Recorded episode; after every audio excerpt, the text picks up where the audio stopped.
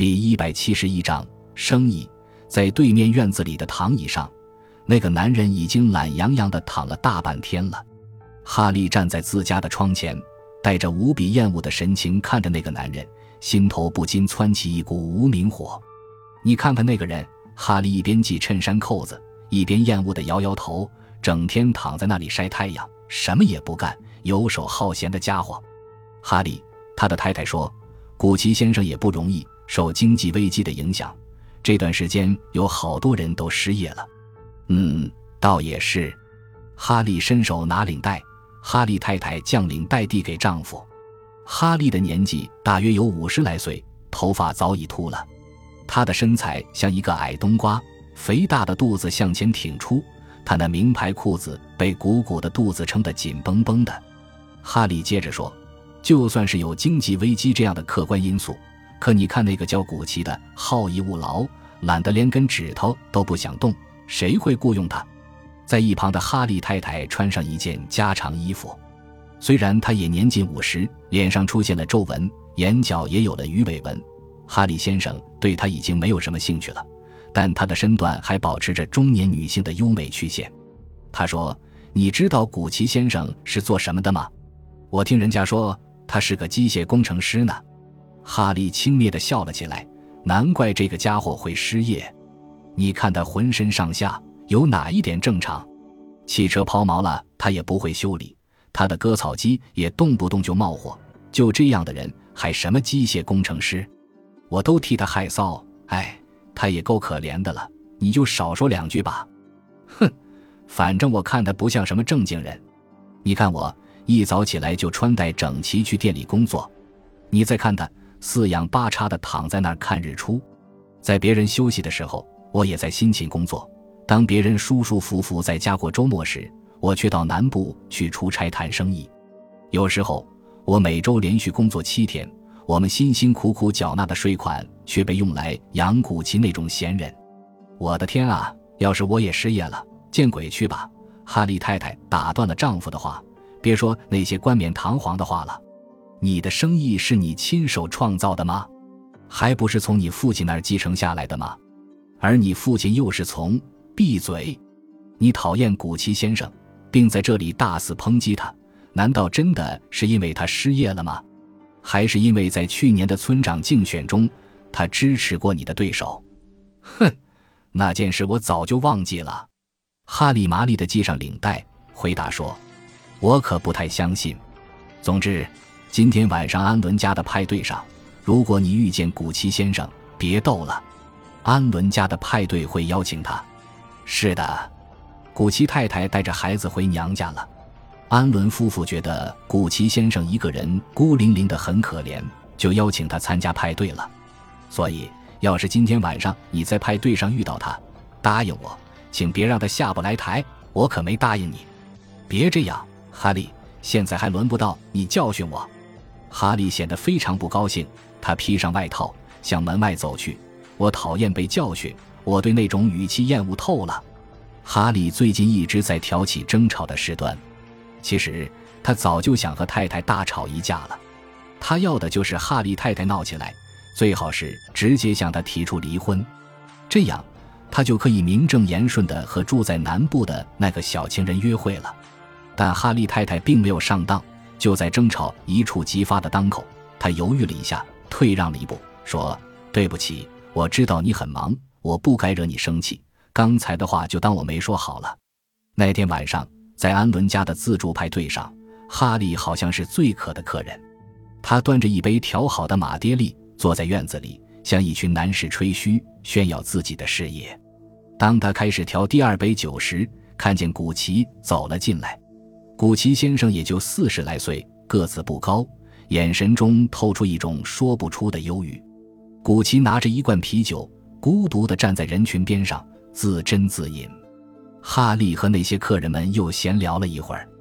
这时，他看见古奇还站在一边喝酒，他借着酒意，晃晃悠悠地走了过去，清清嗓子对古奇说：“嘿，古奇先生，你失业有多久了？”“嗯。”四个月了吧？那这些日子你为什么不找别的工作？哈利的声音越来越大，甚至带有一些挑衅的意味。这时，周围客人的谈话慢慢停了下来。见哈利这样问，古奇感到有些尴尬。他不安地把身体的重量从一条腿换到另一条腿，缓缓地说：“嗯，我一直希望公司能把我重新召回。公司说，只要业务形势好转，就会让我回去继续工作。那这段失业的日子你怎么度过？别告诉我你是天天躺在门口晒太阳，靠失业救济金为生。救济金只是一小部分，因为数目有限。古奇说，我还有一些积蓄。”救济金对你来说也许只是一小部分，但对于我们这些纳税人，那都是我们辛苦赚来的钱。算了吧，别吵了。有位客人过来打圆场，那也不是他的错。不，我今天偏要说个痛快。哈利打断那人的话，接着说：“要怪就怪这个社会制度。一些人游手好闲、好吃懒做，他们不创造任何财富，却要由另一些人来养活，而且是无限期的养活。”没错，在这年头，谁都可能被解雇、失业一段时间。但如果我是你，我才不会坐在家里等着公司找我回去。我会主动的试试别的地方。古奇微微一笑，摇摇头说：“我这个岁数了，不会有地方再要我了。”你怎么知道？难道你试过？我也去许多地方求职应聘，可结果都一样，他们都嫌我年纪太大。那么，那你就出来单干呗。你不是机械工程师吗？那想必你一定懂一些技术了。你又小有积蓄，为什么不出来创业？怎么担心自己的钱打水漂吗？不是那样，我嗯，我还受到许多客观条件的制约，比如去卖东西。的确，我有可以销售的产品，但我的推销水平很低，一没推销的本事，二没口才。再说得了，甭找借口了。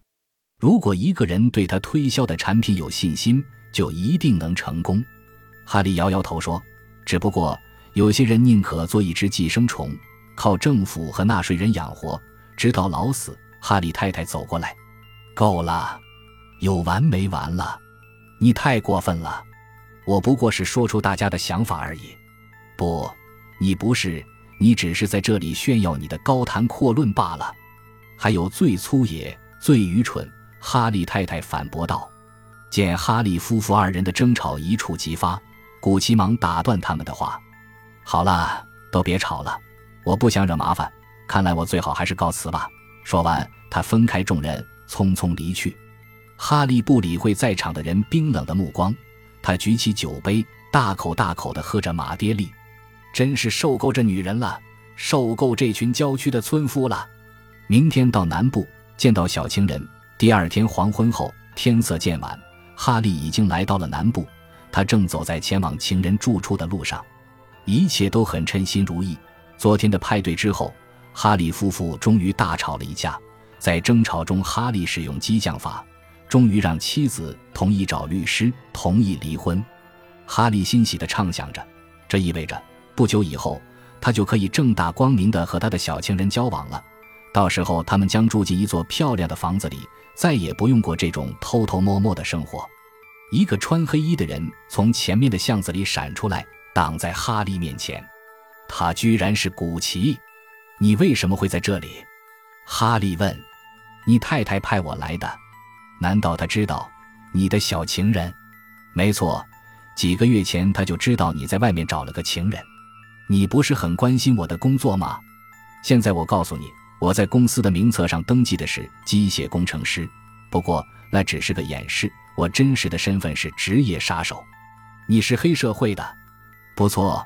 我是为一个公司服务，可最近经济不景气，生意也难做。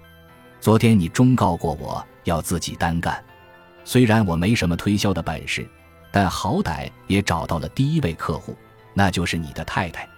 我告诉他干掉你的价码是一万元时。